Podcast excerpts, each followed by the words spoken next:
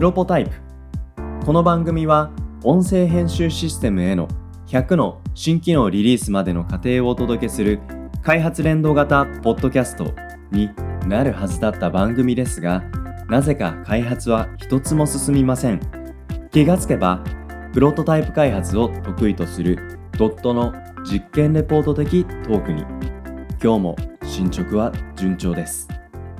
今日のテーマは、先生始めましたというテーマです。よろしくお願いしまよろす。くお願いします。浅井さん、転職されたんですね。あー、そうですね。って言ったら、あの、いろんな人に怒られちゃうんですけど。すいません。あの、冗談も程があるのかもしれないと思いながら、先生を始めましたということですけれども、はい。これ、浅井さんが先生になったんです？ですね。あの、今の粗作さんの冗談も、あの、まあ、半分合ってるみたいな。そうなんだ。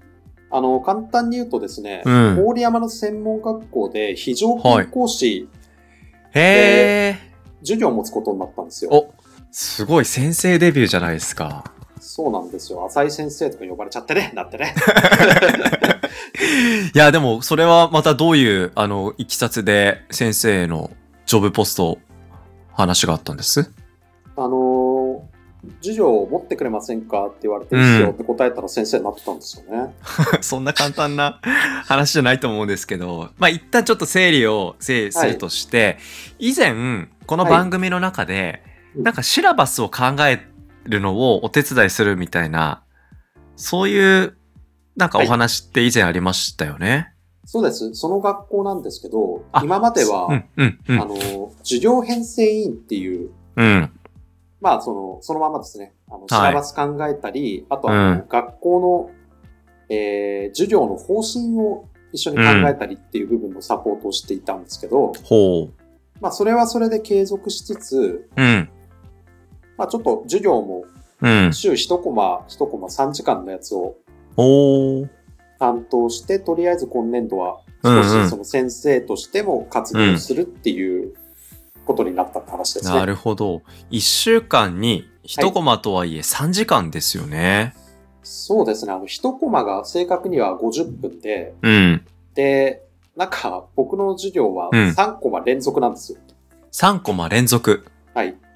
同じ学生たちに。ああ。あ、じゃあ、その、1週間に1回浅井さんが、はい。えー3時間連続で？50分、50分、そうですそう50分って。はんはんはんそうですはんなるほど。内容としては、なんかどんなテーマだったりするんですか？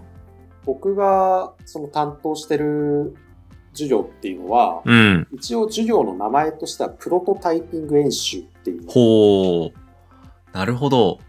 なんかドット道場みたいな感じ、雰囲気が漂いませんか？ああ、でも、そうですね。仕事で僕がやっているところとか、あとあの、まあ、ハッカソンとかそういうのもね、昔、う結構いろいろ出ていたので、うんうん。そういうところとかを含めて、うん。えープログラミング以外のところですね。はい。の開発をもろもろ教えていくっていう。うん。なので、例えばほら、あの、プログラミングやる前にまずはサービスの企画とかがあるじゃないですか。はいはいはい。ありますね。うん。企画を教えたりとか、それをプロトタイピングするにはこんなのがあってとか、うんうんあとはちょっと簡単なデザインの基礎を教えたり、うん。うんうん。ユーザーテストとかへっていうような感じの。え。なるほど。えーでもなんか教えるって言っても、なんか、プロトタイピング授業って、枠組みって、例えば、はい僕だったら、小学部出てますけど、なんかはい統計学とか、うん会計とか、うんうんなんかもうある程度先人たちが築き上げてきたうん領域のイメージがプロトタイピングにも同じようにあるのかどうか、ちょっとそこってあんまり僕イメージ湧かないなって思ったんですよね。なんかあの、一応この授業の名前が決定してから、うん。プロトタイピング演習うんうん。で、あの、ググったんですよ。はい。で、そうしたらなんかあるみたいなんですよね。そういう。あ、そうなんだ。で、ただあの、内容としては、うん。まあ似てたり違ったりとか、で、その学校によって結構その、授業の内容は違ったみたいなので、うんうんうん。まあそこら辺僕は僕なりにうんうん。そのプロトタイピング演習っていうのの意味を考えうんうて、んうん。こういう形でっていう風な、なるほどないやー、でも、まあ、シラバスを考えるっていうことはこれまでやっていたとはいえ、またちょっと解像度の違うなんか取り組みとして今回カリキュラム作られたんじゃないんですか？そうですね、面う白ん。いですね。まああの、手探りなところはやっぱりあるので、うんうんうん。まあその年間、とりあえずは半年ですけど、はいその。半年間の計画、うん。合計16タームかな？はで、16タームでどういうのをざっくりみたいなやつを決めてって、ー。うん。で、ただその、生徒の、うなんて言ん。うんでしょうね、あの、能力値もまだはい。わからないところもあるし、うん。あと今あの、まあ落ち着いたらわかんないんですけど、今ははいとりあえずリモートでやってるんですよ。あー、そっかそっかそっか。なので結構あの、そこら辺で、うねん。3時間の授業飽きさせないって結構いろいろ考えないとなっていう。そうですよね。浅井先生はどんな感じの3時間のファシリテートするんですか？僕がやってる授業は、とりあえずあの、うんまあ、今はアプリの企画とかをやってるのうで、ん。うん。あの、他の先生の授業とは多分毛色がだいぶ違うと思うんですよ。うんうんうん。なので、これ面白いんですけど、うん。あの、リモートの授業なんですけど、僕以外は全員教室にいるんですよ。浅井 先生来ないじゃんみたいな。え、どうやって受けてるんですか？なんかあの、みんなパソコン自分のやつを持ってきてう、んうんうん。で、Teams 使ってるんですけど、はい。Teams であの、画面共有というか画面、僕の画面を見ながらうんうん。話聞いたり、ちょっとワークをやったりっていう感じなんですけど、なるほど。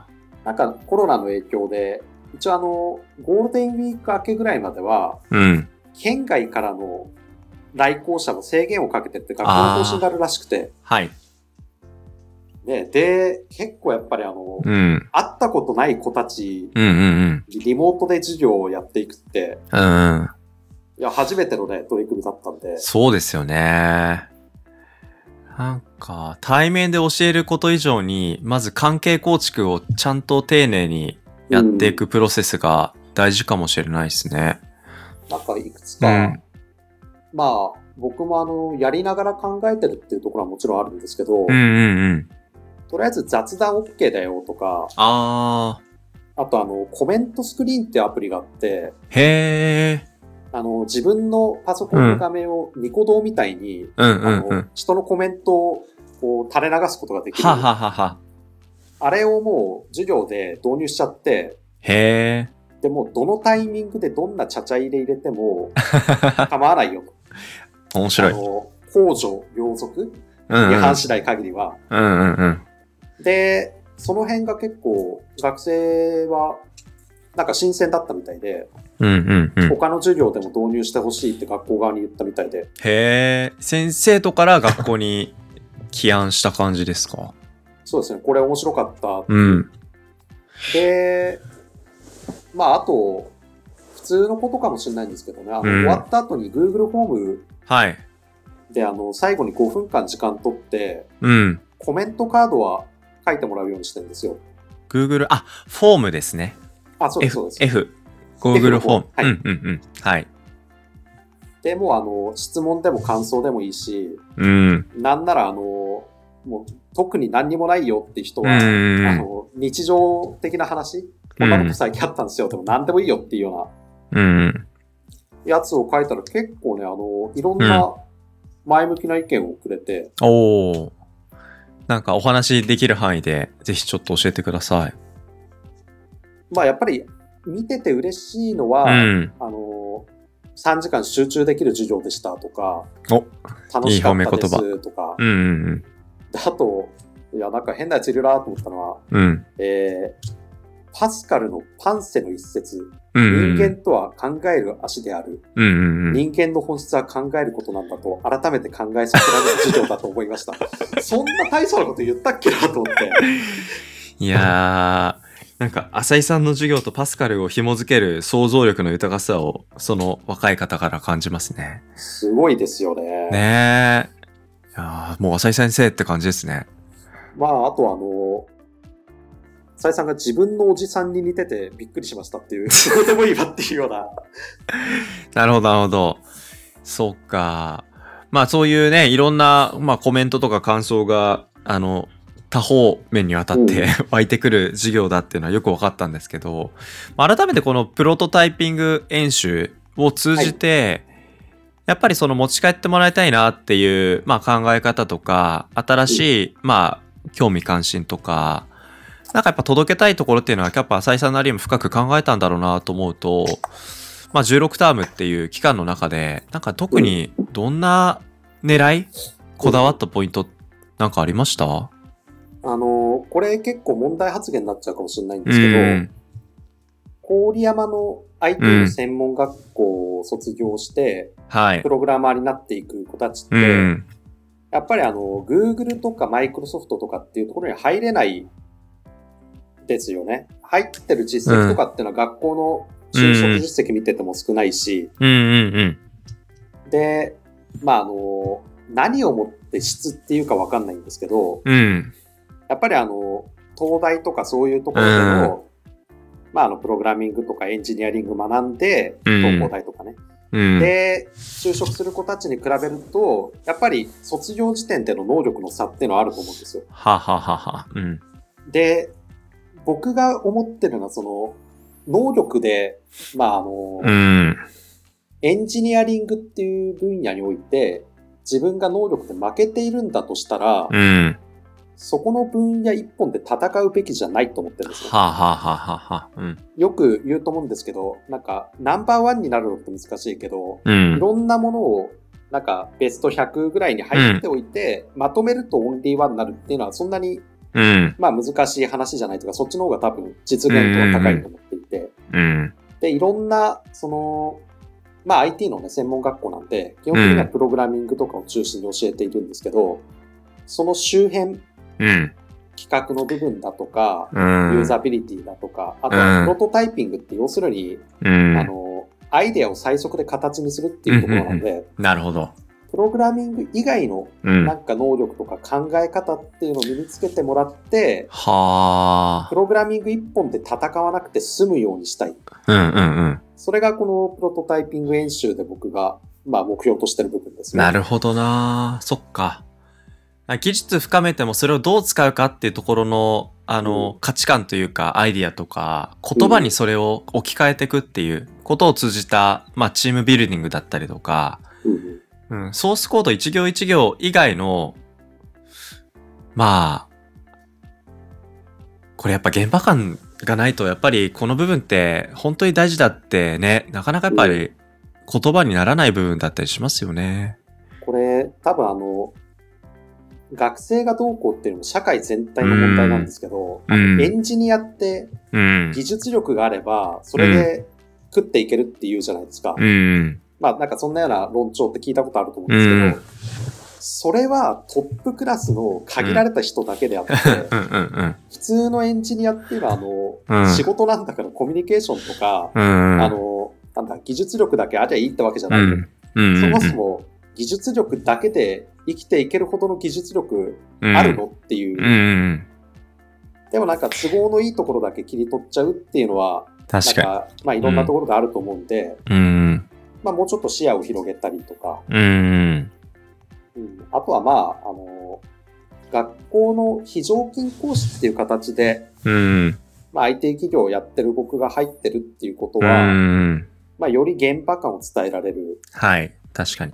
なんかこうやって言われてるけど、本当はこうだからこういうところが大事なんだよ、みたいな。うん。そういうところも、なんかリアルな話をうん雑。談として混ぜたり、うんうんうん。まああとはあの、お金の話とかですよね。ああ。今の君たちが、例えば福島の IT 企業に入って、うん。じゃあ年収どれぐらいになるかっつったらこれぐらいだよね。うんうんうん。でこれがもし、なんかその企画提案とか、うんうん。